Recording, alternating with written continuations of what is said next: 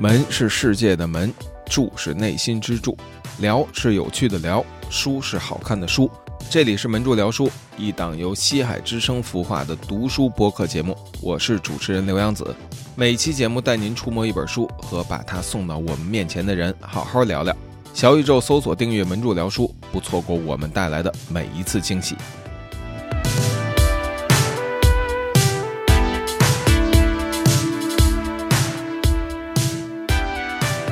大家好，欢迎收听新一期的门柱聊书，我是刘洋子。我现在坐在河北省秦皇岛市龙梅书店的太阳城店，坐在我对面的是龙梅书店的店主徐志勇老师，请徐哥跟大家打个招呼吧。好嘞，大家好，我是龙梅书店的徐志勇。现在大家都管我叫老徐，所以今天杨子也改了称呼，从小徐变成老徐。我给大家介绍一下啊，龙梅书店呢是秦皇岛市经营了二十六年的文化书店，本人是秦皇岛人，我跟老徐认识的非常早，这个渊源我一会儿再介绍啊。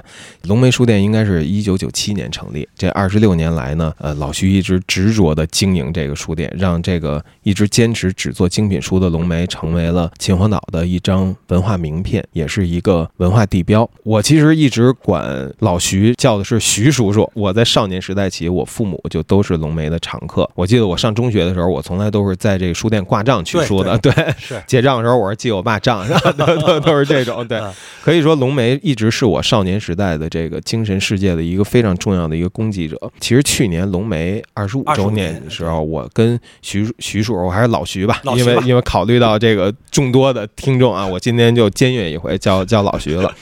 去年我跟老徐约，我说，呃，二十五周年，我特别想，呃，邀请您来录一期节目，讲讲怎么在一个海滨的小城，然后能够坚持做一个文化书店做二十五年。但是去年被疫情给打断了一些，对。然后今年正好这个我也是周末回到秦皇岛来。看看父母，我就跟这个老徐约了一场，也是得偿夙愿。这个等于算是故地重游哈，故地重游，故地重游。这个我特别喜欢，就是龙梅这个太阳城店的店面，虽然它不是我去的最早的一家。龙梅的店面，老徐能不能讲讲一九九七年龙梅刚开的时候是什么样的？呃，是是这样，现在来讲，大家要是想锚定一件一个时间节点的话，九七年应该最大的事情应该是那个香港回归。香港回归。所以呢，现在想起来，二十六年对于这个一个城市来讲也是有很大变化。嗯。那么龙梅那个时候呢，就是呃，正好是我二十一岁的时候。当时二十一岁，对，二十一岁，因为刚刚从学校出来，然后我得感谢我的家人，就是大哥大嫂，他们当时在北京做了一家那个中国的第一家广告人书店。嗯。目前还有很多广告行业的从业者，还是受他们的影响。是在他们的介绍下呢，我进入了这个图书行业。等于说，当时我们觉得，作为一个年轻人，呃，应该选择一个对自己有益，也对社会有意义的一个事情。他们说，我们做书店就感觉很好，你可以尝试一下。嗯，那个时候呢，就是整个中国书店呢，刚刚是处于一个民营书店，就是所谓的二渠道。开始在城市中出现，嗯，像当时北京的丰入松，嗯，还有呃后来的国林风，嗯，呃，包括万盛，万盛，对，这都是咱们大家熟悉的。我们也是经过了解、经过探讨吧，觉得作为一个三线、四线的小城市，应该有一家为读书人服务的书店，嗯，所以那个时候呢，我们的定位就是服务于小岛的读书人，服务呃社科、嗯，译文。呃，算学术书店的一个雏形吧。嗯，就这样。书店雏形。对，其实没来过可以想象，这就是一个在秦皇岛的万盛书店。我觉得北京的朋友可以很容易的想到这种这种感觉。就是为什么你有这种感觉？就很多朋友来了之后呢，也是有这种感觉，就是说，哎，你们家的书选品还不错。嗯，这就是我们当时想区分于别的书店的一个算定位吧。嗯，首先呢，就是我们会有。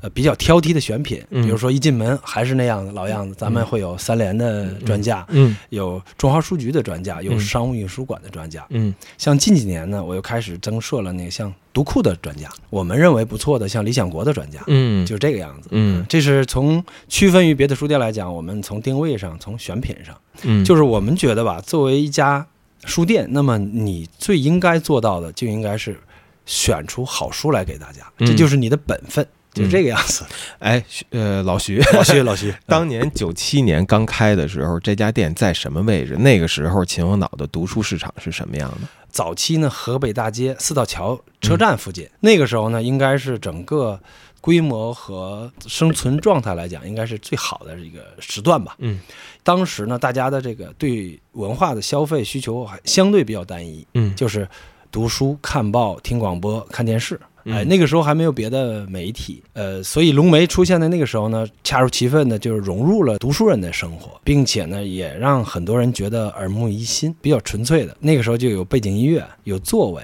然后还有定期的新书推荐，嗯包括刚才咱们俩也聊起来了，就是和你爸爸妈妈认识的时候，就是因为他们在媒体工作嘛，嗯。我们也积极的和当时的秦皇岛的媒体合作，嗯。做这种新书推荐，这都是在当时的秦皇岛书店里边算有这个创新的。一股新风，属于。对，可能我们听友没有有的没有经历过九十年代末啊，我猜想在这龙梅开始之前，秦皇岛以及其实秦皇岛是很多中国三四线城市的一个缩影，很多城市都是这样的，嗯，是不是只有新华书店那样隔着这个柜台，然后你要去跟呃售货员说给我拿那本，我我看一眼，可能很多人现在都想象不到是那样的状态，哎，嗯。这个在我刚开书店的时候，嗯。这种状态还存在于大部分的中国城市，嗯。并且那个时候的新华书店刚刚开始出现书城的模式，嗯。刚刚开始出现。然后咱们秦皇岛应该也是在九十年代末期，嗯。咱们开始筹建的图书大厦。嗯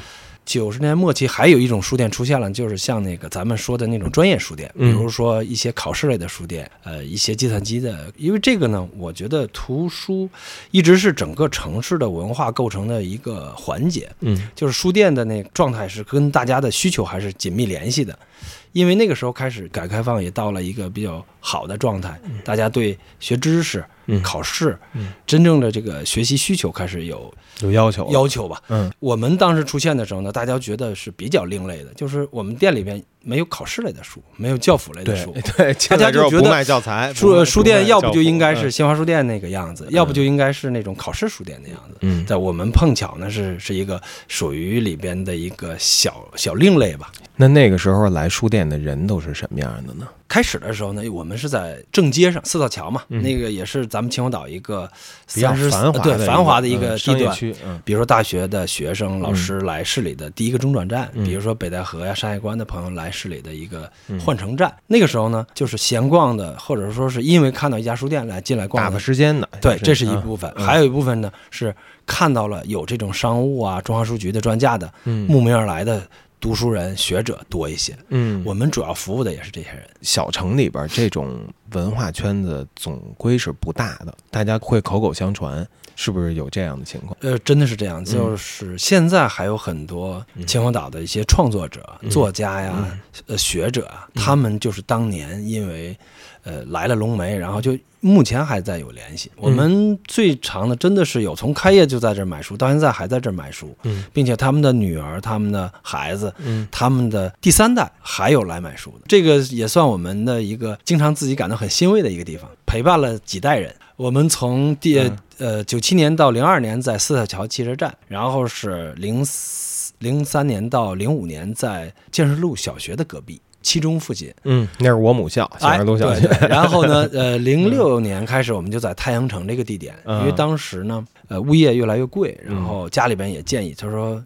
就是还是找一个相对稳妥一点的地方吧，嗯然后就选择了那个当时新兴的一个商业中心吧，嗯太阳城。那这个步行街里边呢，我们也是选了一个一流一流的商业地段，但是属于二流位置，我们在楼上。嗯，现在搬到了太阳城银海大厦。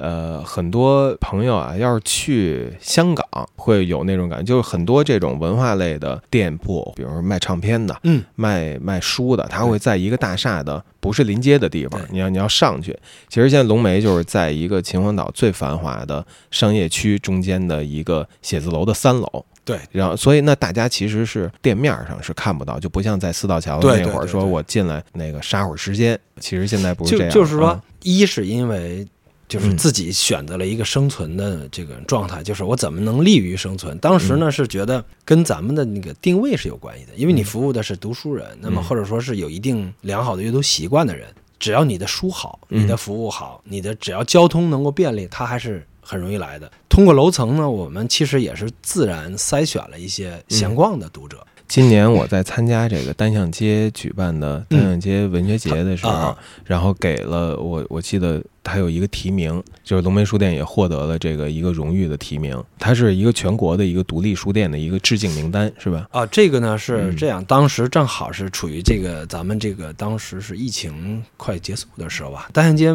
作为一个行业的头部的一些书店，他们对整个行业的一个关注，我是这么想。作为一个书店来讲，很有意思，就是问的最多的问题，就像刚才杨子你你你也在问我，就是怎么做了这么多年，对，怎么能够活到明现在？明明有 那么多赚钱的生意，对，嗯这个就就是我我可以提前回答一下，就是说嗯一开始的时候是家人的一个指引，对我来讲应该是一个一个生命中的偶然。嗯但是呢，做着做着发现呢，这个行业给了我很多帮助，然后这个行业也给了我很多让大家。就是呃，应该是一个积极的自我的成长的一个因素，后来就变成了一种生命中的必须，或者说是必修课。离不开了，因为我个人特别享受这个，然后呢，也觉得大家也是大家生活中的一部分，从偶然变成了必然。因为开书店，你会接触到很多新知识、新信息，包括新文化的动态，包括很多你的顾客，你的顾客也是很多爱学习、爱看书、爱阅读的人。嗯那么他们也给了你很多正向的这个指引，嗯。所以就个人很享受这个。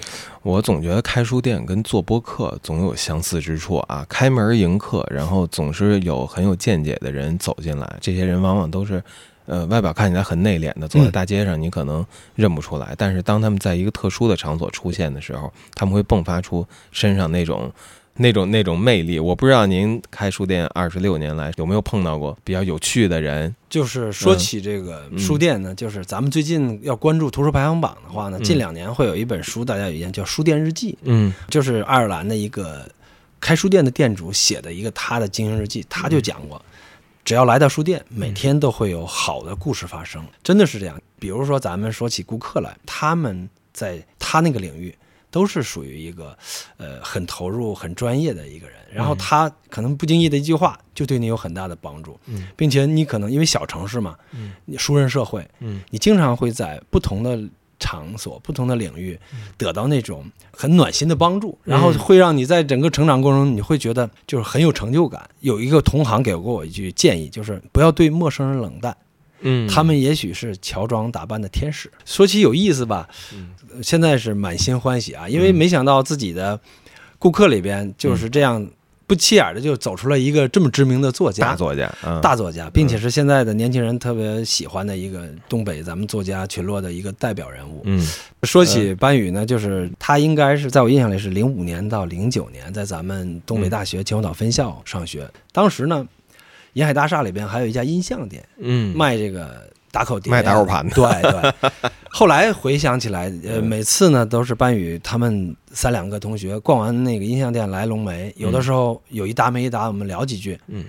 班宇应该是在近几年啊来阿那亚做活动，嗯。然后呢和秦皇岛的朋友聊起来，他说那个老徐的书店还在不在？嗯朋友们马上就把呃我的微信啊推给他，然后把照片发给他，他就觉得哎呀，作为他大学四年的一个经常光顾的一个地方，然后也他也是给了很多这种关心和和帮助吧，因为后来他又帮我介绍了很多作家朋友啊，包括后来他再来做活动，特意来到书店嗯。给很多年轻的文学爱好者做分享。嗯。那天下午我记得没敢发通知的话，来了嗯。二十几个这个呃喜欢他作品的朋友，然后嗯。大家围坐在一起，就是那种闲闲聊聊音乐、聊阅读、聊成长，嗯。然后他还特意买了很多书回去。嗯。我记得好像说他那个后来他写的那个《逍遥游》里边。嗯。也有提到他在秦皇岛的这个生活的一些影子，包括很熟悉的地名啊，嗯。呃，这个建筑物啊，包括景区的名字，就是嗯。他把秦皇岛，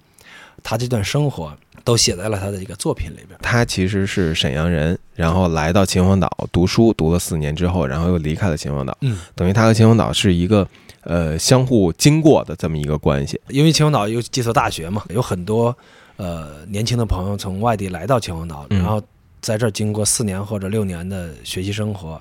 很偶然的，龙梅参与了，或者是见证了他们的成长。嗯。现在的 B 站上有一个 UP 主叫编辑渡边，嗯他也是咱们秦皇岛的上过四年大学，通过互联网，前两天去年我们做了一个那个 B 站的视频，嗯他在下面给我留言，他说老徐，嗯当年我没少在你书店蹭书看，呃当时看到这句话的时候，其实没想到这么有名的一个 UP 主嗯竟然也在龙梅待过，嗯。所以有的时候刚才你讲到，有很多外地的朋友来秦皇岛，然后就那么四年，但是龙梅很偶然的就就经历了他们的青春，嗯。特别开心。嗯。那么说起这个呢，还有一些像像小刘你一样在秦皇岛呃生活了十几年，高考之后考走的，比如说像罗丹妮，嗯，咱们单独的编辑，嗯。丹妮，其实也是我们也是文著聊书第二期的嘉宾，嗯好好好嗯，她是我的学姐，你看有的时候嗯，很微妙啊。通过这个栏目，我们两个又又又又见面了，是吧？对，对，当时那个呃，丹尼在上高中的时候，嗯呃，他和同学们很多都来过龙梅，有很多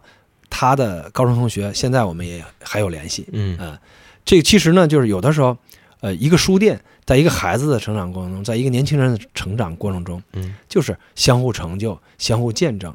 说起这种呢，我还能想起一个小伙子叫申伯良，啊，应该是你的同龄人我的高中同届同学，哎呀。是，嗯。申伯良呢嗯，呃，他很小的时候，他应该是就是跟你同龄吧，就五六年级的时候就来龙梅。我们两个人那个时候就算忘年交吧，嗯。啊，他就给我讲过，他说龙梅给了他很多美好的回忆，就是他上学的专业和他自己从事现在这种策展这个艺术这个嗯，是完全没有关系对，系。申伯良，我给听众也说一下，他是今年北京艺术双年展的策展人，对。嗯他今天车展的主题叫幻方，嗯然后我去现场看了看，然后他也跟我在微信上讲解了一下他的那个呃设计思路，对我很受启发。因为他的这次的环节里边就是艺术和文学的相互印证、相互交映。到后来他每一次回家，嗯，他都会到这儿待一会儿，有的时候就哪怕聊上两句话，而我们觉得互相就是见证了成长吧。龙梅虽然现在二十六岁，但是也算一个一个一个年轻 年轻人，年轻人。啊，但是申伯良见证了二十六年，所以嗯我觉得对于龙梅来讲，他是一个真正看着龙梅成长的，嗯，对吧？啊，嗯。还有一个，刚才我突然想起来一个，就是我楼上的邻居，就龙梅现在在三幺二就是这个楼的这个楼的楼上四幺二，嗯。呃，有一个纹身师年轻朋友，嗯。他呢叫孟超，他是十几岁来到秦皇岛，嗯。然后跟随家人做生意，做生意呢，偶然的机会，朋友介绍他来到了龙梅，嗯。大概是零几年吧。嗯，就距现在应该是十几年了。他是一个纹身师，嗯。还是一个诗人，嗯。还是一个黑胶的骨灰级的收藏者。他有个网名很有意思，嗯。叫秦皇岛盘王，嗯，秦皇岛盘王，特啊。霸气一名字。嗯。因为他当时住在我们这楼上的时候，他能达到每每天来两次。每周要消费五次以上，他通过就每次来都要买书，对对对。啊，他恨不得把龙梅的整架书搬到楼上去。嗯。后来我们俩还曾经开过玩笑，干脆吧，嗯。把房顶打个洞，安个楼梯，按个按钮，楼上楼下啊。对对对对，嗯。所以你看，孟超就是通过自己在书店的阅读，他完全打破了他的自己的认知边界，并且他现在已经在很多地方发表了他自己的诗歌。嗯。啊、所以呢，现在他的介绍里边应该是纹身师斜杠诗人嗯，斜杠这个黑胶收藏者，对，说起来啊，跟秦皇岛还特别有渊源的一个乐队——万能青年旅店。哎，哎，里边他原来的这个鼓手小庚杨有庚是秦皇岛人，我记得，对对对是吧？小庚我们也是通过书店认识的。嗯当时他还在乐队的时候呢，他每年春节回来，嗯。他我们有两次见面，竟然都是在大年三十的上午，嗯。书店关门的时候，马上中午就关门，中午就关门了。嗯。他突然间发个信息，他说：“徐哥，你在店里吗？我来一趟，哎，我来一趟，嗯。到这儿聊天儿。因为那个时候大街上都没有人了嘛，嗯。我们也也没有没也没有别的顾客，嗯我们就通过这个那个那个时候，就他把他的这一年的经历互相聊一聊，我们把书店的经营状况聊一聊，嗯，再给他推荐两本书。小庚呢，当时我们就叫这个孩子吧，因为他嗯小很多，他很小，嗯也是一个，就是通过阅读改变了很多。他他自己就说，他说阅读让我成长了很多，就是在他的整个艺术呃生命里边，阅读帮助了他很多。包括今年我还因为通过朋友介绍，万青现在的主唱那个董二千，董二千先生，嗯哎，也是。他们来的都是非常规时间。嗯呃有一天晚上，我们无意中在一个饭局碰上了，嗯然后聊天聊得很嗨。突然间，他就提议，他说：“要不徐哥，咱们夜访书店吧？嗯晚上九点多，嗯我们叫开了那个大厦的值班的大姐，然后开门让我们在书店里留连了半个小时。然后他给朋友啊，给他自己也选了好多书。嗯那个当时呢是这样，呃，因为听说晚上呃嗯吃饭有他嘛，那么嗯我给他包了一个书，是一个盲盒。嗯然后在书店里的时候呢，我让他猜了半天，他也没猜到。后来打开是一个多雷的《堂吉诃德》版画画册。嗯，因为什么呢？他们作为摇滚乐的很牛的一个一个艺术，中国第一乐队，对中国第一乐队。我因为我我我不知道怎么评价这个嗯，但是呢，我觉得我选的书很入他的，呃很入心。嗯，他当时很开心，嗯因为呃，那个唐吉诃德那种精神跟他们有很多是契合的。嗯第二个呢，他又给朋友选了一本那个帕蒂·史密斯的那个一个诗集。嗯哎，这个就是，所以有的时候书店是一个呃很奇妙的地方，能让你呃认识很多有意思的人。嗯，所以你要想认识有意思的人，可以来书店。很有意思，很有意思。我觉得这段可能会让人觉得哇，真的就是，即使是秦皇岛这样小小的城市啊，啊会有非常多这样的奇遇、奇遇奇妙的东西。我觉得我个人嗯通过开书店认识了嗯很多有意思的人。有的时候一时你问我，我可能想不起来，但是你谈到哪本书或者某一件事情，我可能会想到这个跟他相关联的一个人。嗯，嗯，就是这个样子。也比较幸福的一件事情。嗯嗯，这是比较，嗯我个人觉得还是比较幸福的。有很多读者会觉得，尤其是比方在一线城市生活久了啊，嗯你这个赚的钱也不少了，嗯资产也都在随着往上涨。然后有很多人说啊，我退休了，我要去开书店，或者我这次等我下次被裁了，我就、嗯我就开书店了。嗯嗯。您觉得开这么长时间的书店最大的困难会是什么？嗯，对于龙梅来讲呢，嗯我觉得这这二十六年里边困难有几次，我是觉得印象比较深刻的。嗯第一次呢是这种社会上出现那种大的那个就是不可控的一些因素，比如说这种因为疫情啊，因为嗯政策性的东西，可能你不能正常营业，然后呢你就得想办法去应对这个，因为呃，你你作为书店再再文雅再艺文艺，它也是一个商业机构，嗯。这个呢你可能需要呃不断的去面对这种变化。嗯。还有一个呢，我觉得就是通过因为这种技术革新，比如说像互联网的出现，嗯。那么互联网的出现呢，就是让我们就是你得学会紧跟着这种社会潮流走。首先是互联网书店的出现，嗯。还有一个是电子读物的出现，嗯。包括现在的这种短视频的出现，嗯。就等于是它瓜分掉了很多读者的这种时间，它嗯时间占比就就从阅读这块就就给分走了分走了。嗯那么从我来讲呢，我觉得不管怎样，你做一个书店，首先呢，你要先找到大家对你的需求是什么，你对大家的价值是什么。我觉得龙梅呢，应该是从图书选品到我们对书的理解，嗯到对书的内容的这种呃使用上，嗯我们觉得你来实体书店呢，可能会让你得到一个更高效的选择。那么剩下的呢，就是我们现在一直在尝试做一些文化的合呃这种跨界的合作，比如说我们和一些公司在合作做活动，嗯我们等于是利用对书的理解，然后让书呢到有人的地方去，等于是让书走出书店。嗯，哎，这也是我们适应这种变化的。那么给大家还有一个建议呢，就是说，如果说作为大家想从事这个行业，嗯，首先就是对书店这个行业不要有太高的、太急的价值索取，就是说书店盈利的它还是比较困难的。就是一开始的时候呢，可以从一些简单的、更容易入手的地方入手，比如说。呃，作为一个年轻人想从事图书行业，我建我建议呢是从自己最爱好的地方入手，哪怕是你写一博客，嗯。哪怕是你给一个小的群体、小的组织，你来做图书分享，嗯。你先从你喜欢的事情入手，进入到这个领域，进入这个行业，做着做着，你可能就会发现你的所做的事情是社会需要的，是你身边的朋友需要的，那么你可能就会找到这个方向了。嗯。这样的话呢，你会更准确的、更容易的进入这个领域。举个小例子吧，就是我们现在在做一个事情叫书香进机关，嗯当时呢，我们是在和咱们秦皇岛的开发区合作，嗯，大概是一零年吧。一零年那个时候呢，就是他们机关就觉得，我觉得机关建设需要有一些图书的环节。嗯那么我们作为一个提供服务的角色吧，进入的那时候是没有任何费用的，但是我们觉得好像这个事情。是我们应该做的。一零年开始到现在十三年了，因为零售的变化，那么你对机构的需求就是越来越重要，大，等于是团购啊，还有一个就是机关服务这块儿，你会 to B 业务，对对嗯。to B 业务。嗯。那么这里边呢，其实动摇过很多次，因为它一开始的时候你看不到方向，但是随着做，你随着跟机关的这种呃各各基层、各各各团体的这种接触，嗯。你会找到你的价值所在，因为你利用你的专业知识，让他们每个月会见到很新的、很快的这种这种好书，嗯。他们整个机关的面貌是会有变化的。再加上呢，因为你跟他们有深度合作，你会知道很多商业机会也就来了。嗯。另外一个例子呢，就是刚才咱们聊的那个龙梅观影，嗯。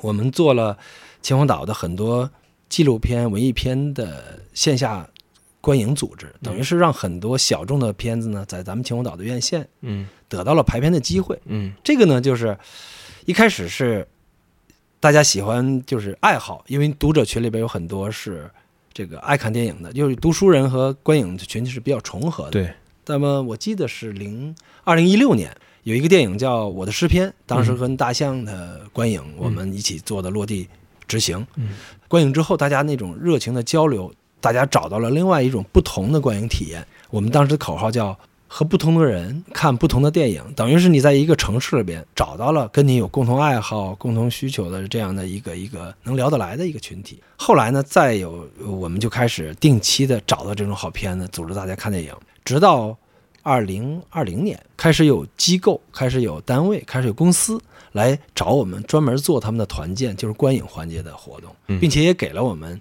就相应的服务费用。嗯我们现在就是有时候觉得自己做的好像是这个这个一个一个书店，但是有时候我们还做了一些活动公司的事情。一些文化服务机构，对对对。呃，现在开始已经有四家公司找我们合作，就是做这种定期的观影活动，然后我们帮他们把从整个片源的选择嗯。到现场的执行、主持人的聘请，包括我们把他需求的团建的环节，包括邀请这个我们读者朋友里面的教授朋友，嗯。帮他们做嗯。做做主题分享。嗯。这样的话呢，等于是我们作为一个书店来讲，对接了很多资源，对。你的读者资源，或者是作者资源，或者是你的顾客这这个平台，就都嗯都连接到这在一起了。对，嗯变成了一个呃书店，变成了一个文化平台，变成了链接大家的对对这么一个中枢机构。对，我们觉得呢，就是因为其实书是可以包罗万物的，嗯几乎咱们所有的文化能提到的元素都能在书里面找到。嗯所以我们在做这些活动的时候呢，都是用书为起点，拿书来当我们的策划的一个一个最重要的一个环节，在让大家在这个书与非书间阅读吧，嗯，就是这个意思。对，我觉得这个挺有启发的，因为在很多比较小的城市，能够坚持做一家文化书店，往往就是往往就是一家书店。这个嗯东西是一个非常不可替代的一个价值。其实中国再小的城市，它也是你放到这个全球范围里比都是很大的。比方说，嗯秦皇岛有几百万的人口，对对对，也也是有非常庞大的商业社会，有它的机构，有个有有非常庞大的市民社会，大家其实是对这个文化生活是有要求的，其实都会聚拢到一个这个城市里边最拔尖儿的文化品牌上来。我觉得是不是有的时候这个书店就承担了这个作用？这个书店，个人觉得它有几个优势。就第一呢，因为你看它首先空间来讲，它已经具备了最有文化的这个摆设嗯或者是装置，嗯那么就是书。第二一个呢，因为书店里边呢还围绕了很多喜欢书的人，嗯你看有书有人。还有空间，这样的话呢，我觉得它就能承担刚才咱们说的那个很多这种文化的连接的这个功能。你你比如说，咱们以前开过玩笑，咱们说到哪儿去找男朋友女朋友最合适，那么有人就提出来到图书馆去图。书馆，你喜欢什么区域，你到什么区域去找，可能会有这样。精神上比较契合，可能嗯还有一个呢，就是刚才说到这个，因为你有很多你日常运营过程中积累的经验，比如说你跟出版社打交道，嗯跟很多作者打交道嗯，还有很多爱看书的人。这样的话呢，咱们刚才讲了，那么你书店正好是一个最好的呃连接物，最好的连接平台。嗯。文著聊书的微信群已经开通了，在出版机构的支持下，我将会在群内不定期的发放新书福利，您也可以与几百位听友进行思想的交流和二手书的交换。加群微信号 do post，在小宇宙门柱聊书的节目简介底部可以看到拼写的方式，欢迎您添加，请注明“门柱聊书听友群”这七个字，我们在群里见。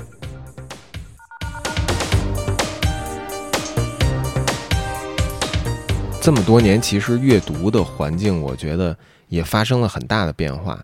有没有一些时代带来的新型读者，会让你觉得有点奇怪？比如说我，我说一个，有没有在咱们店里自拍的博主啊这样的？这样的读者？还还真是，以前吧，大家就是觉得来书店就是买书，嗯其实书店的这个功能其实在变化，就是嗯这几家大的网站出现之后，购书这个行为嗯已经在这个书店里面就占的，就是你书店的占比也就到不了百分之十。嗯我说一个数据，应该是二零二二年的，当时有一个一家开卷公司做的整个行业分析里边，咱们全全年的图书销售市场大概一千亿，那么在实体书店里只占到了一百多亿，都不到百分之二十了。嗯就是百分之十多，又不到百分之二十了。嗯我们开始觉得，那么书店还存在，那么你书店的责任或者说你的功能怎么办？你要想生存下去，你就得往这空间里加东西。嗯很多书店就开始加咖啡，嗯然后加装置加文、创，嗯目的呢就是让大家来书店呢，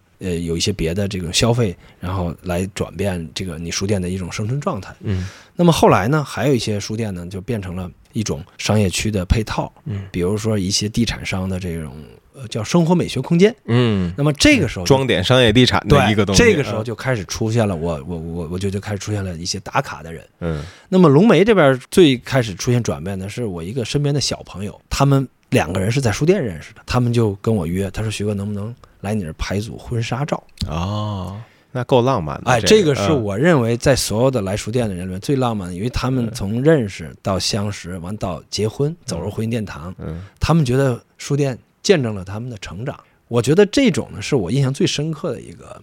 就当时后来，呃，他们来拍照的时候，那一天我发朋友圈得到了好几百的点赞，嗯大家都觉得这是一个很，虽然书店不大，虽然书店也并不是像咱们说的那么漂亮，但是他们觉得这个空间满架子的书嗯就是他们最好的世界、最好的连接，所以嗯他们就在这儿留下了他们一生中最重要的一个一个一个纪念嘛。嗯，我觉得你刚才问这个问题，应该是我能首先想到的。嗯。后来呢，一些网红打卡那个呢，嗯。我觉得可能是跟我们店面开始想让大家让书店变得更呃多一些元素的时候，我们开始把店面做了装修，我们嗯。让货架变得稍微现代一点，然后把空间变得更漂亮了一点，嗯。所以就开始有各种各样的来打卡的，并且从二零二三年开始，我们关注了一个嗯 app，就是小红书。小红书，嗯。我们突然间发现嗯。来了很多陌生的面孔，因为我我有一个特长，就是我基本上见过的人吧，我能记住，能记住。太牛了，这个，然后呢，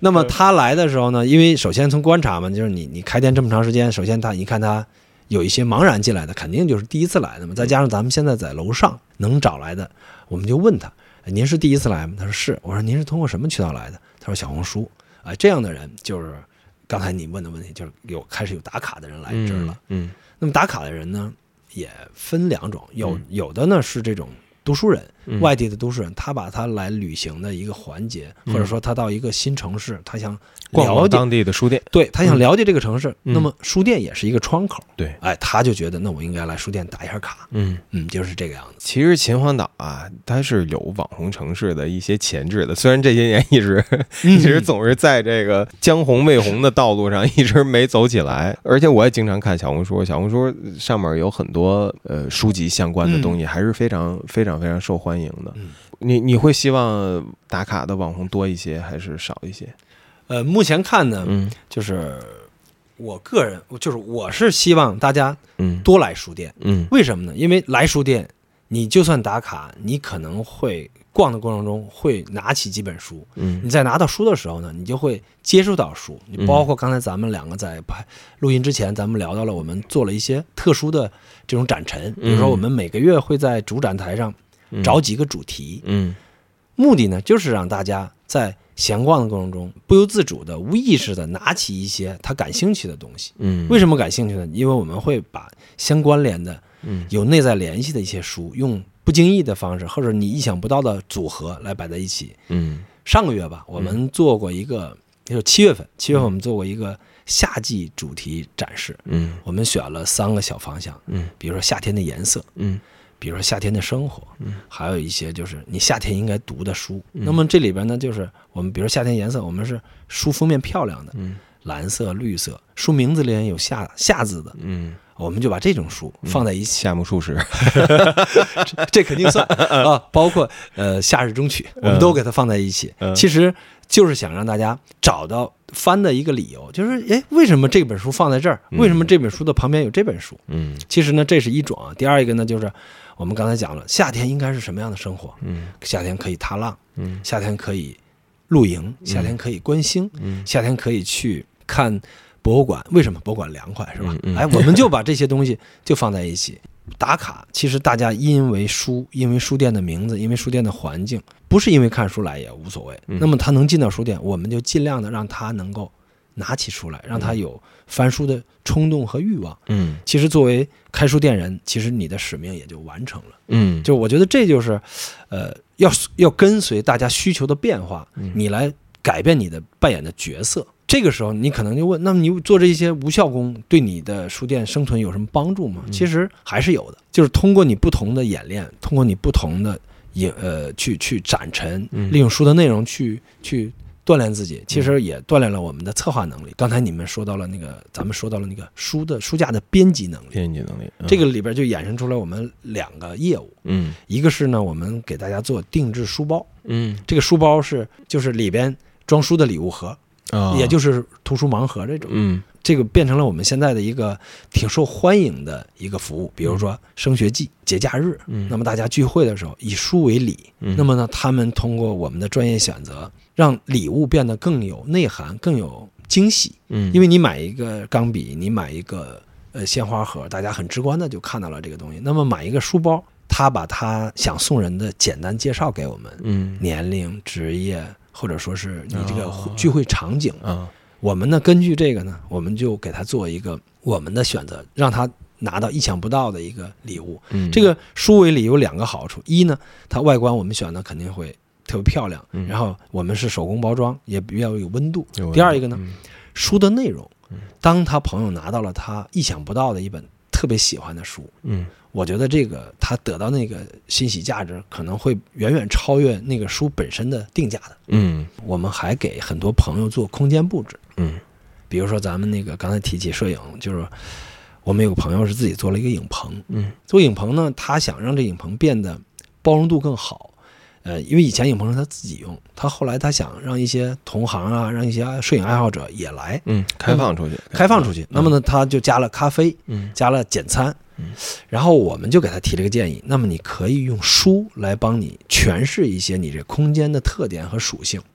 我们就根据书的内容，根据他的行业特点，根据他本人的一些需求，我们给他选了几个主题，嗯然后通过我们的呃利用书的封面，利用书的内容，把它布置了一个书墙。嗯最后呢，这个书墙就变成了它这个空间里边的一个特别好的一个诠释，呃叫广告牌也好，叫无声的导购也好。嗯其实书会帮咱们把很多你没法用文字表达、没法用语言表达的东西，用书来表达。比如说，我们给他选了一组书，就是叫观点。我们觉得吧，作为一个影棚，作为一个摄影师，你是用眼睛来观察世界，用镜头来观察世界、记录世界。嗯这个观就是一个呃字面意思，一个形象。第二一个动作，嗯我觉得呢，呃，他是一个很有特点的摄影师，嗯那么他呢就应该是跟别人有不同的观点。嗯哎，这个这个也是我们对这个希望。第三一个呢，我们觉得他应该把他的很多美学观点、美学理念，嗯通过这个空间传达给别人，然后跟别人达成一致的这个观点。我们所以就围绕这个，比如说介绍了那个嗯，呃作家罗新的一本书，叫《漫长的余生》。的余生，哎嗯为什么推荐这本书呢？我们觉得罗新教授是在史学家或者是在史学界里边，他采取了一种不同的观点、不同的研究方法，给大家提供了一个史学角度。作为一个摄影师，你也应该突破自己，突破这个边界，找到跟别人不一样的观点。嗯啊，我们当时就给他推荐了这本书，还有一本书就是那个，呃，当时就是给他推荐了一个另外一个系列，就是关于生活方式的，通过摄影空间的陈设，给大家带来不同的美学教育也好，美学观点也好，让呢嗯让你的生活变得跟别人不一样，嗯就是等于通过这个空间让他了解一个他这个影棚的主人的一些想法，等于。这个，嗯像这种装饰，想必书店来做是要比装修的公司来做是要专业和到位非常多的。对，嗯你像咱们现在为什么在很多商业空间里面看到很多假的书壳？其实我是觉得，我个人觉得啊，嗯你既然花了那么大力量，花了那么多钱，嗯来装扮了一个，比如说咱们说的售楼处，比如说你的酒吧、咖啡屋，然后你又摆了很多假的书壳，嗯我觉得你那钱装修钱白花了。我觉得你你不如挑选一些你自己喜欢的，或者说你请别人帮你把一些能代表你价值观的、代表你的观念的书放在那里，嗯你就会找到很多跟你志同道合的人。对，这就是那种无声的导购也好，就是帮你诠释你的观点吧。可见现在在现在这时代啊，即使是一个实体书店，它也得有很强的这种编辑思路，一个一个内容思路。对嗯，就是一进书店的那个货架啊，我觉得就像手机 app 的开屏广告，或者像网站的首页，或者像报纸的头版一样，它嗯就是直接映入眼帘的一个东西。我我给我们的那个听友也介绍一下啊，一进龙梅的这家店，现在的呃迎面的那个货展台，现在主展台是正好是音乐主题的。对，我们那个大卫鲍伊的访谈录，细野晴臣的随笔集，坂本龙一的观音听石，然后 Bob Dylan 最近的那本儿，对对，呃，我们答案在他那个风中飘。对他那个那个他自己的乐评乐评集，对，然后还有周云鹏的对书，对对 Patti Smith 的，对，，Patty Smith，，对都都在都在这里面，一下呃，确实能被能被吸引到。您还提到了，就是比方说摆这主展台，上次就有一个顾客就会在这在这儿流连很久。他啊因为你的把这个相关联的书摆在一起，嗯他得到了一个刺激他的信息。嗯其实这个信息，我觉得也是一种阅读。嗯就是说，咱们看文字，嗯从头到尾看完，你得到一个信息。那么看封面，嗯看到这种书与书之间的关联，嗯看到你想传达的一种理念嗯，它也是一种阅读。包括刚才杨泽，你看咱们提到了这个，咱们今天的这种聊天，嗯。我从你那儿得到一些你的编辑思维，你对栏目的那种设计思维，那么我可能会对我们的书架编辑或者下一次的选题编辑也会很有帮助的。嗯。这种也是一种阅读，并且日本有一个博报堂的一个大设计师，他就提到过一个：当你不知道怎么办的时候，当你不知道怎么做策划的时候，到书店去，哪怕你每天只到书店五分钟，嗯哪怕你只在书店里边浏览一下封面，嗯你就会得到一个意想不到的信息。嗯这是他给大家一个生活方式的一个建议，嗯我就经常给大家推荐这个。嗯 呃，呃，我们像我生活在北京，嗯然后经常会去这个大家耳熟能详的这些书店去逛。然后我一到龙梅呢，我会发现，呃，刚才我们比如说这个主展是一个近期的一个流行的一个主题词，但是你往下走，比如说到三联的柜，到那个商务印书馆的柜台，会发现很多。已经消失在，比如说在北京的书店里面已经找不到的一些老版本的书，嗯在这块儿就原原本本的摆在那块儿。比如说那个三联那块儿有一套，呃，我我有其中一本叫《抚摸北京》，它应该是啊一些老作家的随笔集，它是一套五六本儿。对对现在你到三联书店都买不到这套书，但是你到龙梅的话，它原原本本的就摆在这块儿，对，你会有非常多的惊喜。还有那边有，呃，一个我不知道是哪版，但是是比较老的一套中国文学史的三卷本啊，对，那个是复旦大学那一套，这种东西就是你只有在，因为你你实体书店会给你惊喜的。只有在实体书店才能看到。你上完你并不知道我要搜这个东西，嗯。说起这个呢嗯，就是我也是受那个同行的启发，他们曾经提出一个观点，嗯。就是你在网络上买书的时候，嗯。你像他们打了个比方，你像在冬季的冰面上钓鱼，嗯你只打了一个洞，嗯，你掉了这个，你只看到了一个洞口这么大的东西，但嗯其实你在实体书店选书的时候，嗯你像在水下面，嗯其实他们是相联系的。有很多时候你在网络获取的信息是点对点的，嗯，但是你在实体的当中呢，你会发现很多你意想不到的信息。对，是实体书店是一个打破你的茧房、打破你的认知壁垒的这么一个，因为你你来到这个实体书店之后，你还会有一个特别好的收获，就是说什么？你能知道你感兴趣的东西。在这个知识树里边，在这个知识结构里边，它处于什么样一个位置？长期你在互联网上呢，你得到的总是这个这个一个小小冰洞，嗯就这么大一个面积。但是你来到实体书店，你会看到这本书在它相关联的知识结构里面，它在什么位置？你知道了你的边界，你就容易打破边界；嗯，你知道了你的边界，你就能够拓展这个边界。对这个很有意思。啊，呃老徐，我其实一直有一个特个人化的一个问题啊，呃，我从秦皇岛呃高考，然后零三年零三年对，已经已经是已经有二十年了嗯。然后龙梅书店在这二十年一直保持着这种健康、呃坚实的这种生长的状态。我总在想，秦皇岛这个城市到底有什么样的圈子，有什么样的文化场景，能够一直养活着这个书店，能够一直支持这书店。当然，我相信肯定是您个人的坚持也很重要啊。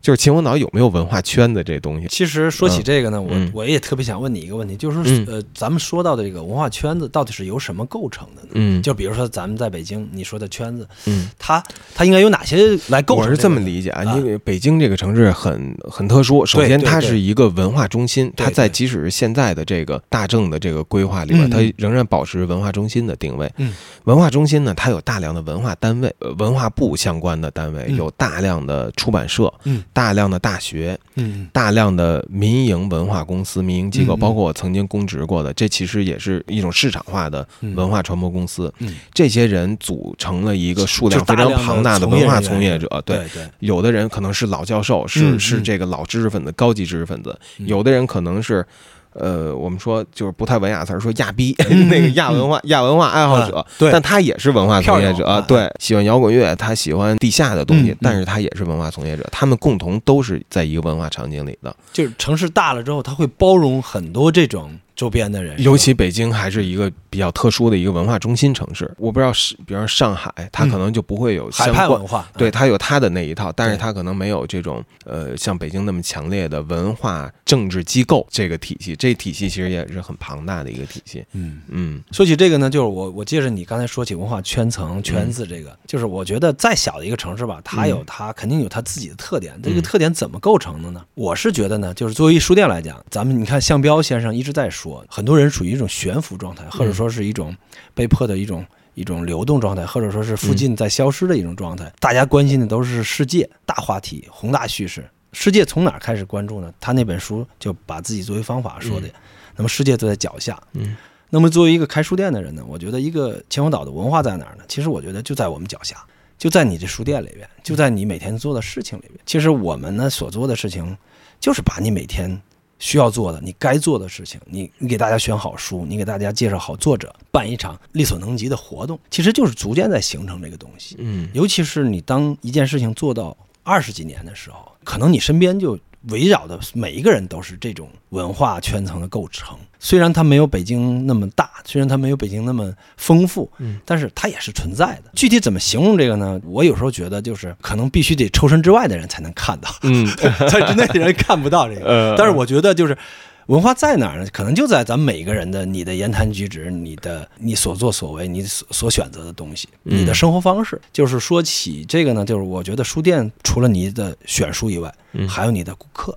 就是你的风格，其实有很多时候是你的顾客构成。这个也是我跟几个同行聊起来的时候，他说他我到一个书店去看，有时候不光看书，我会看他来的哪些人，就是哪些人来这儿买书，哪些人常常留恋于这儿。嗯这个也是这个一个书店的风格嗯，啊，就是这样子。你从这角度来说，秦皇岛是一个一个会为了文化而买单的人很多的一个城市吗？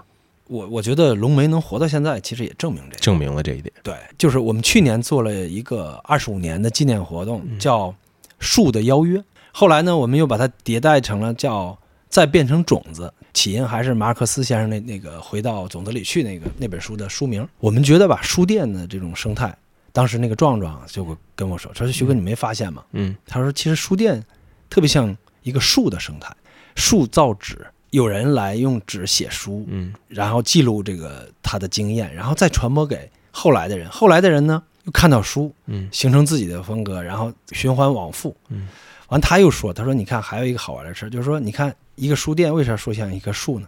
有人乘凉，嗯有人浇水，有人砍树，有人摘果子，嗯，有人在树下睡觉。啊，你你发现没？就其实咱们这个很棒，这个对没呃后来我们就讲，其实你说这个一再小的一家书店，它其实里边它内容是很巨大的。书店虽小，每一个书架其实就是无数个世界，每一本书都是你打开世界的一个通道。秦皇岛能让一家纯文学的、纯文化的书店生存二十六年，嗯。我觉得它应该是很有文化的。嗯，哇，听到这个我真的心里涌起一种自豪感，真的，真的是。刚才我一进门的时候，您也问我，就说每一次回来是什么感觉，嗯。就是是什么促使你们这些呃，我我想很多城市都是这样，嗯。一代一代的很多大学生走出去，尤其像我们这一代人嗯。啊，很多都是离开了离开了家乡，然后就在中心城市就定居了。嗯。回来时间很宝贵，很紧张，但是我们经常都会选择回到书店来看一看，到底是什么促使了这一点。嗯我就觉得这事儿真的是一个值得聊的事儿。你比如每次回到秦皇岛，我最挂念的东西就是，呃，喝一个羊汤，然后、然后回到龙梅来来看一看。我觉得这代表了两种东西，一种是我们，尤其是我们中国人啊，嗯最在意的胃这个东西，你爱吃的阿这个成先生说的那个 叫叫叫叫叫四香蛋白 酶，四香蛋白酶，对对对，嗯你吃的这个东西，这童年味道，你在别处吃不到啊啊，你永远会想念这一个。换过来，文化场景也是一样，它也是也是一种食粮。对于我们来说，我们从小在龙梅买书、选书、嗯拿书、看书，然后只有回到这个地方，你会觉得你跟这个城市的文化根脉。还在相连着，仍然没有断，它还是那一棵大树，没有人把这棵树给伐掉，变成一个新的写字楼或者一个嗯新的、新的商场什么的。我觉得这个东西对我们这种离开家乡的人来说是一个很大的安慰，而且也随着我们年龄在增长，其实我们能和家乡相连的东西越来越少。但是这些东西，一个是吃进胃里的东西，一个是读在心里的东西，这个东西是很重要的。可能就是嗯你说的这个，因为我们吃的每顿饭，我们看过的每一本书，我们结交结交过每一个人，嗯就家乡的很多东西，其实构成了你今天这个样子，就变成了现在的你。所以家乡的很多东西，包括你刚才说的吃的，包括咱们说的看到的东西，它是一方水土养一方人嘛，是吧？啊，就是这个样子。老徐，我问一个关于未来的问题啊，嗯呃，您对龙梅的未来的发展会有什么期许？你会希望它变成什么样的书店？哎呀，说起这个就是特别惭愧啊。嗯我我讲为什么惭愧呢？嗯，经常会有人问我这个问题，然后我每当问到我这个时候，我就开始挠脑袋。懵了。懵了。为什么呢？嗯因为有些时候说起一个人的坚持或者一个人坚守，其实我觉得龙梅能活到现在，除了刚才说大家帮助啊，包括我们这个对对行业变化的这种适应啊，其实还有一个问题，我觉得跟我个人还有关系的，就我的脾气秉性、嗯，个性。嗯有很多时候我这个性格里里边有这个比较怕事儿，比较偷懒，比较拖拉。其实有的时候事情是两方面的，嗯就是当你懒惰的时候，你可能也规避了一些风险；当你少干一点儿，少干一点儿 是一点儿是一点儿。哎，有你说未来是怎样呢？其实嗯我觉得未来还会龙梅还会继续这样下去，还会在不断试错、不断适应。具体变成什么样子，我觉得呃还得留得时留给时间。嗯因为我觉得我这种性格，它不会太走样，嗯，它也不会太好，也不会太坏，嗯。它 还会继续这样适应的生存下去。哎，那您去别的城市的时候，您会去当地的这种文化书店、独立书店吗？呃，对，就是其实现在我就是已经变成了生活的一部分，就是嗯呃每到一个城市，必然要去用用大家就是心心里边说那个用那个书店你喜欢的书店去看一看，看看同行在做什么，嗯看看这书店的。呃，书店在卖些什么书？嗯哪些人在逛这个书店？我，你看前一段时间去天津，大家推荐的桑丘书店，也有我我一直要想去的鸟屋书店，因为日本鸟屋我没去过，然后嗯我就去天津看了看他那个鸟屋书店，嗯了解一下现在不同业态的书店到底是什么样的一个生存状态，然后也把它变成了自己的一种生活方式吧。嗯，因为每到一个书店，我都会买一本书。一七年我去拉萨的时候，嗯我在拉萨的新华书店嗯也买了一本书。啊，我以前一直有个习惯啊，抽抽当地的烟，喝喝当地的啤酒，嗯，逛逛当地的书店。然后现在有有这个痛风犯起来了，这个喝当地的啤酒经常经常喝不了了，但是还是会尽量去看看当地的书店。您觉得全国来讲啊，您喜欢哪几个书店？能不能给我们推荐一些别的城市的书店？呃，说起这个喜好呢，嗯。咱们每个人因为呃线上标准不一样，嗯。我觉得呢，就是大书店有大书店的好，小书店有小书店好，嗯。这个东西就真的是因人而异。嗯。你要说北京的书店，那我可能会喜欢去万盛、去三联，嗯。包括后来的 Page One，其实也让我得到了很多不同的商业这个这个经验吧。对，那么呃，上海到西安到成都，嗯呃，这中国这些书店其实现在业态已经很丰富了。嗯嗯，大家就可以根据自己的需求，就根据自己的呃喜欢的方向去去去探索。其实探索书店发现书店，嗯呃、去逛书店也是很有意思的过程。嗯我可以稍稍给大家分享一点逛书店的经验啊，嗯比如说，当你去到一家你很陌生的书店，就用你刚才给大家推荐，你首先看到它的主展台，嗯你来判断它属于什么样的一个书店。主展台里摆的书，绝对能够代表这个店主、这个主理人的一个文化呃态度。嗯哎，这个是一个。第二个呢嗯，你拿起一本你熟悉的书，你看一看它旁边摆的书是什么。就是当你不知道怎么了解这个人的时候，你就跟他聊你最擅长的话题。嗯，你你看他对你擅长的话题怎么判断？作何回应？对对，你就能知道嗯他是怎样的一个呃位置吧。嗯然后呢，还有一个呢，就是你和他的店主嗯聊聊天。因为能够坚持做书店的人，嗯都是对文化、对对这个行业很很喜欢，或者说很很坚持的人。嗯那么他们的态度，他和店员对你的这种介绍，其实对你会很有帮助的。通过看主展台，嗯通过看书架上你熟悉的书，通过和店主、主理人、店员聊天，还有刚才咱们说到的他的顾客，你看一看他的顾客是哪些人。比如说在深圳，咱们知道那个最近新开了一家漫画主题书店，嗯你就可以跟他周围的人了解，你就可以了解很多你意想不到的或者你不熟悉的一个领域。你可能通过一家书店，很快的也会对这个城市有一个判断。嗯。嗯，就这样的。说到城市啊，秦皇岛是一个旅游城市。今天这个我还看了一个消息，说这个今年暑期秦皇岛的旅游收入是四百亿元，哇啊啊，达到了这个量级。然后我在想啊，有很多人会到秦皇岛游玩，然后有我们的听众可能嗯听了这期节目，在来秦皇岛玩的时候，嗯可能会专门来到龙梅书店看看、逛一逛。您会有什么想对这样的可能的未来的顾客想说的话？首先呢，阿那亚不在秦皇岛，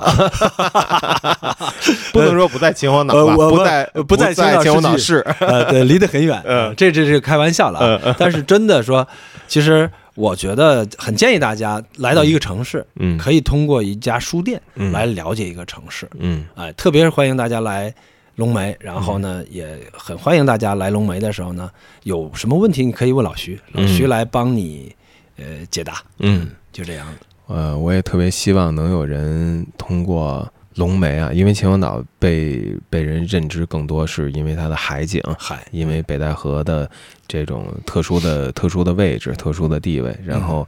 呃，在现在对，还有个阿那亚，对对，这不可不提的阿那不亚，不可不提嗯。哎，说到这儿，您会对阿那亚怎么怎么怎么就怎么理解这个这个存在？因为我其实在我的博客里边经常会讨论到这个东西。我我看过，我在你微博上也见过。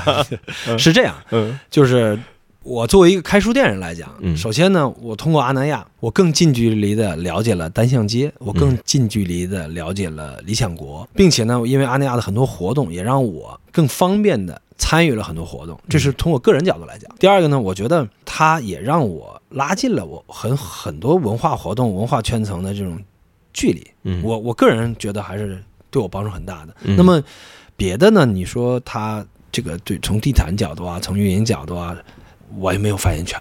我方便了很多，包括你看嗯。今天下午本来是有一场陈丹青老师和乌红老师的活动，嗯，是一点到三点，正好咱们对对咱完后来我想到，一是咱们约了，第二一个嗯。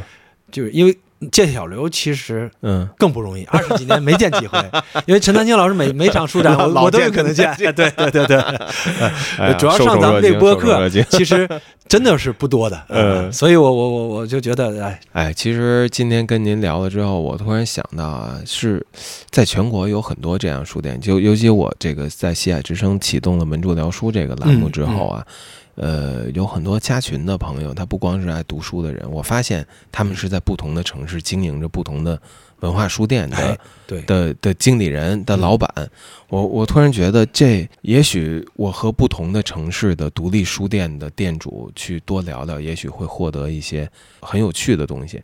您是这个体系里的人，您全国的独立书店店主有没有一个互相联系的这么一个东西？有有有现在是这样，你看咱们嗯现在，咱可以从几个层面找到这个群体。咱们可以从理想国呀这种大的出版商，他们嗯会有一个独立书店的联系群。从独立书店地域上来讲，我们还有很多就是因为某些活动，然后参与到这里边来的。嗯就是也可以，比如说你像呃那个我们北京那个当时有有比如说某一个出版社或者某一个那个出版公司，他们还有那个行业内的大公司，他们会帮助把这个群体联系起来。嗯这还有一个就是那个以前咱们又有很多那个图书订货会的时候，嗯我们这些书店会去参加到那个订货会里边，嗯在那个场所场合也是很容易找到这些人的。我觉得你这个创意特别好，嗯因为呢，很多书店呢是这个是这个城市里边的一个文化的呃阵地也好，或者说是一个坚守的场所也好。嗯还有一个现在呢，它是整个城市里边有文化需求或者有好的文化习惯或者有好的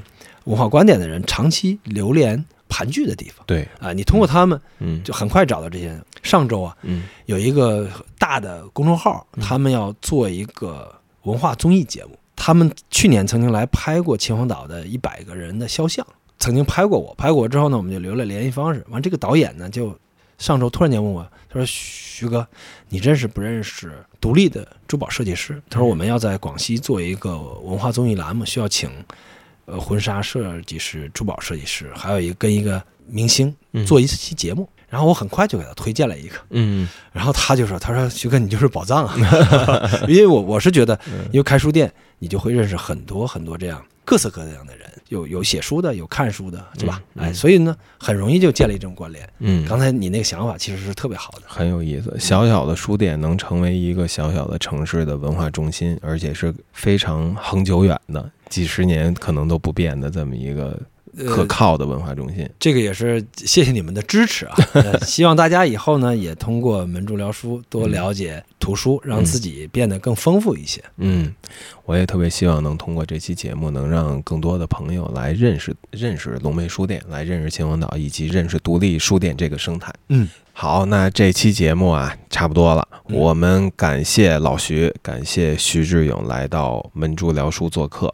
呃，也希望大家能够有机会的时候来做客龙梅书店。哎呀，呃，说起感谢，应该特别感谢小刘，嗯真的是你让我又呃通过这种电波，通过这种平台认识了呃很多外地的朋友，也希望大家有一天呢来到秦皇岛的时候，来到龙梅，嗯，老徐给你介绍秦皇岛，这期节目就到这儿，感谢各位听友，我们拜拜，呃，再见大家。拜拜。